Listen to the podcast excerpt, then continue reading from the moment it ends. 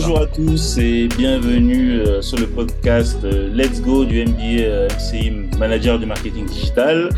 Je suis Thierry et je reçois aujourd'hui euh, Florent de Carvalho, spécialiste en marketing digital, qui va partager avec nous son regard sur le sujet de l'irréputation. Mais avant de rentrer en profondeur sur le sujet, je vais les laisser se présenter. Euh, bonjour à tous et merci Thierry euh, pour ton invitation. Donc effectivement, je suis Florent de Carvalho, donc euh, directeur marketing et communication d'une mutuelle, en tout cas pour ces dernières années. et avant cela, j'avais été chef du protocole et des relations publiques auprès d'une autorité politique pour qui évidemment les sujets d'irréputation étaient fort importants. Très bien. Tu as récemment écrit un article sur la gestion des crises d'irréputation. Mais avant de nous donner euh, quelques conseils, peux-tu nous définir euh, ce que c'est que l'irréputation? Bien sûr, l'irréputation, bah, c'est simplement la réputation euh, d'une entreprise, ça peut être une marque, un particulier, même un produit ou un service sur le web. Cette réputation, en fait, résulte de l'image des contenus que sont produits euh, et diffusés par l'entreprise elle-même, mais surtout, euh, surtout par les contenus produits par les internautes euh, via des blogs, les réseaux sociaux, des plateformes d'échange de vidéos, des espaces d'avis clients, un petit peu toutes les plateformes, j'ai envie de dire communautaires. En gros, c'est une information bah, qui se contrôle pas. et surtout, il ne faut pas la confondre avec la notoriété de marque, qui n'a rien à voir parce qu'on peut être connu, mais souffrir d'une très mauvaise réputation, par exemple. Très bien, Florent. Je vois qu'aujourd'hui, on parle de plus en plus de ces enjeux d'irréputation. Tu peux nous dire pourquoi?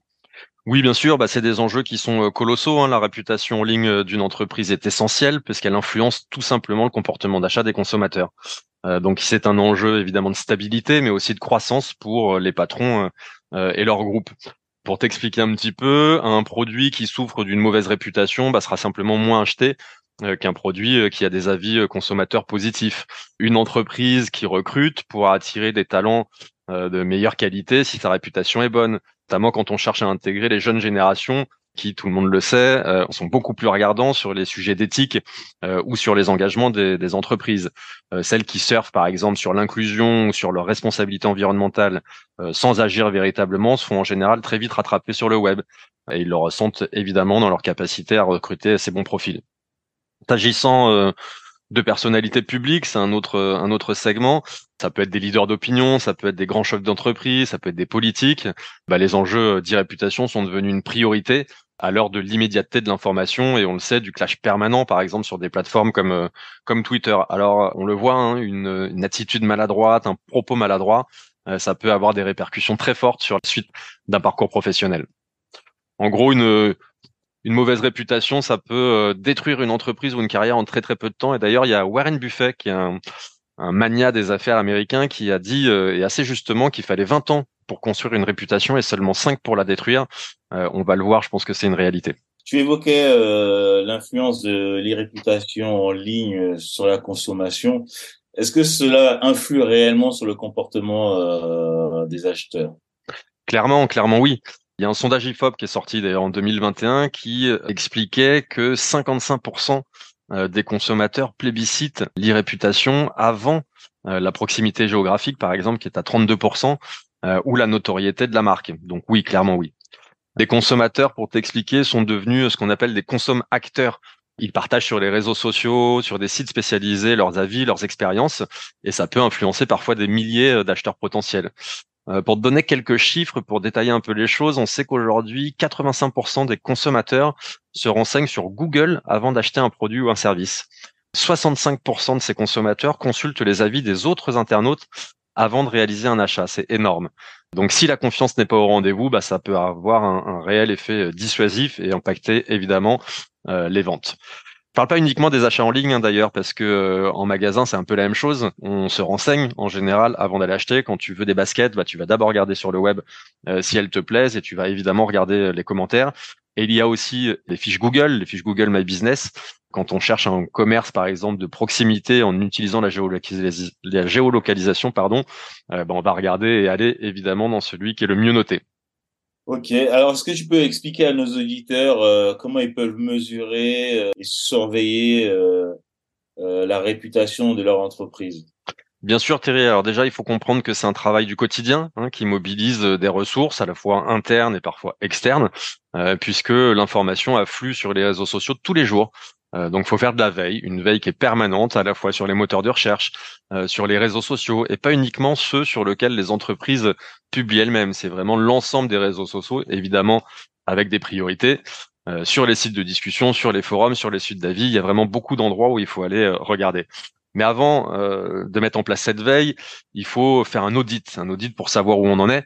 Euh, beaucoup d'entreprises ne le font pas euh, et beaucoup d'entreprises ne connaissent pas l'état de leur réputation et parfois continuent, quand elle est mauvaise, à dépenser des milliers, voire des millions d'euros dans des budgets de communication. Et là, on peut considérer qu'il y a vraiment un trou dans la raquette. Alors, pour les grandes entreprises, celles qui ont plus de moyens, elles peuvent faire appel à un consultant qui va faire ce qu'on appelle une enquête de listing social ça va être euh, de l'analyse de data euh, qui va provenir justement de multiples sources pour regarder ce qu'on dit d'eux, euh, leur part de voix, ce que ce qu'on dit de leur concurrence, ce qu'on dit de leur marché. ça permet de remonter tout un tas d'insights, pardon. Ça peut se faire avec des outils parfois très simples. Très bien, Florent. Est-ce que tu peux nous dire avec quel type d'outils on peut réaliser cette écoute? Bien sûr, bah, le premier, c'est le plus connu, c'est Google. Hein qui permet de faire des alertes, ça permet de voir au moins euh, ce qui est dit dans la presse. Il y a aussi NetVibes qui fonctionne très bien. Après, il y a des outils beaucoup plus performants qui permettent de regarder en profondeur, comme Mention, comme HotSuite, euh, qui font très très bien le job. Là, euh, le fonctionnement est assez simple. En gros, vous tapez des mots-clés et l'outil va vous remonter tous les contenus dans lesquels ce mot-clé est utilisé. Donc, ça permet vraiment d'aller beaucoup plus loin et de remonter beaucoup plus d'insights. D'ailleurs, je ferai un article en complément sur ce sujet. Justement, ton dernier article euh, parlait de crise des réputations. Est-ce que tu peux nous dire euh, quels sont les indicateurs qui permettent euh, de dire qu'une entreprise ou une personnalité connaît une crise des réputations? Bah clairement déjà quand le, sujet leur échappe, hein, qui devient hors de contrôle et qui peut porter préjudice finalement à l'activité ou à l'image de la personne. Les, les crises d'irréputation sont multiples. Hein. Elles peuvent provenir d'une défaillance du produit, elles peuvent provenir d'une campagne de communication euh, euh, jugée excluante ou stigmatisante. Euh, ça peut venir de la communication d'un dirigeant qui a fait un tweet un peu trop rapide et ça on a pu en voir. Mais ça peut aussi être des employés mécontents finalement de la politique interne de l'entreprise. Et surtout, et là c'est beaucoup plus complexe à contrôler, c'est la concurrence qui va essayer de créer un bad buzz sur la marque pour laquelle vous travaillez.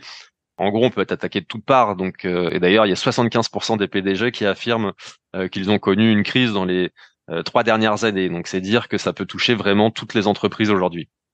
Comment réagir quand une crise survient? Bah déjà, je le disais, il faut faire un état des lieux pour savoir d'où vient le problème, comprendre s'il y a eu un dysfonctionnement, notamment dans les équipes internes.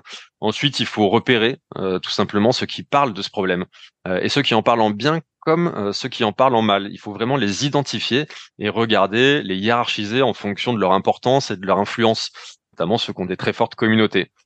Ensuite, il faut rapidement trouver des gens en capacité de vous défendre. Euh, ça peut être dans vos troupes comme à l'extérieur. C'est un peu comme en politique, euh, Thierry. quand tu vois des élus justement venir sur les plateaux de télévision pour défendre leur patron avec tout un tas d'éléments de langage. bien sûr, il faut préparer des plans d'action en amont des crises et pas toujours être dans la réaction, il faut être préparé hein, sur euh, si une situation dérape euh, et pas toujours être en train d'essayer de, d'éteindre le feu.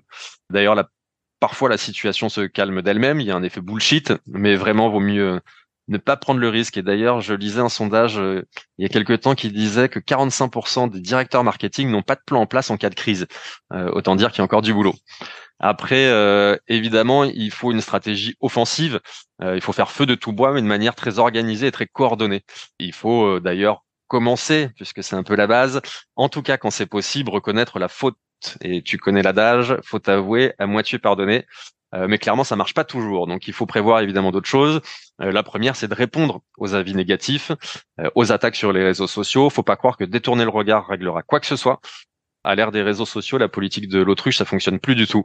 Donc, vous pouvez aussi dénoncer les attaques calomnieuses et frauduleuses, répliquer par voie de presse quand le sujet prend de l'ampleur.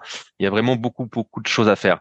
Si le produit, par exemple, vient de vos produits, faut mettre en place des canaux de communication pour échanger avec les utilisateurs. Donc, ça peut être du Messenger, ça peut être un chatbot, ça peut être une FAQ fournie.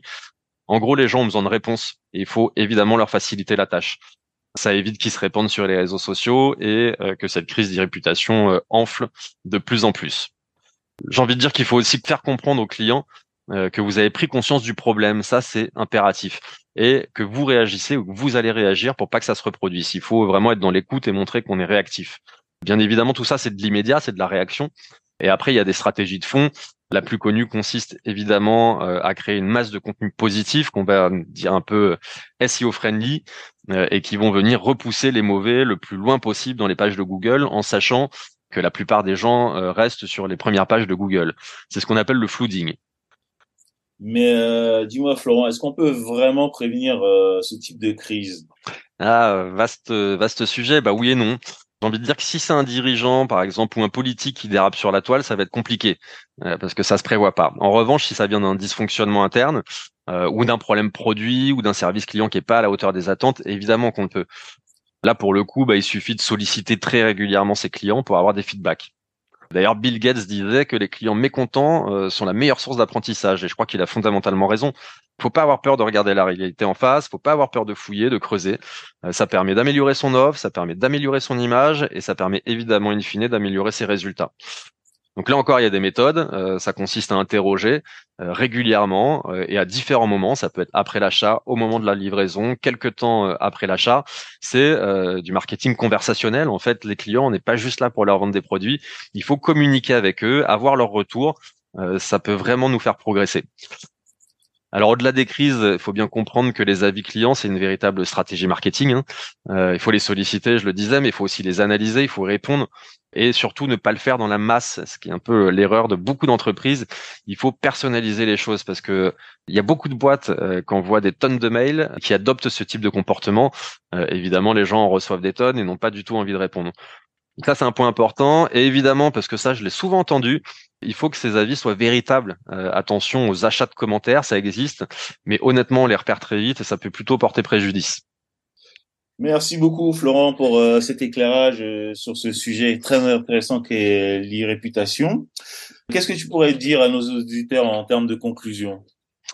En conclusion, bah que depuis le Web 2 et l'avènement des, des, plateformes dites de socialisation, bah, en gros, tout le monde peut s'exprimer, euh, et ça très facilement, parfois de manière anonyme, ce qui amène euh, de nombreux dérapages, euh, et ça amène souvent les gens à dire un peu n'importe quoi. Donc il faut être vigilant, évidemment.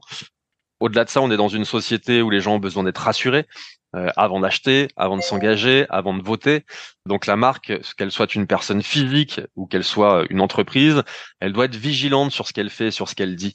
Euh, elle doit montrer des preuves de sa bonne foi, elle doit être dans la transparence, elle doit être dans la réaction. Euh, et ça, tout ça, c'est un moteur de croissance. Alors pour ça, évidemment, bah faut contrôler son image en ligne. C'était notre sujet. et beaucoup de patrons n'en ont pas encore pris conscience, mais je pense que les, les mentalités évoluent. Merci beaucoup Florent pour euh, ta présence et ton éclairage euh, dans notre podcast. D'ailleurs, j'invite euh, tous ceux qui nous écoutent à lire ton article sur le blog du MBA MCI. Merci beaucoup et à très bientôt. Merci Thierry, merci à tous, bonne journée. Bonne journée.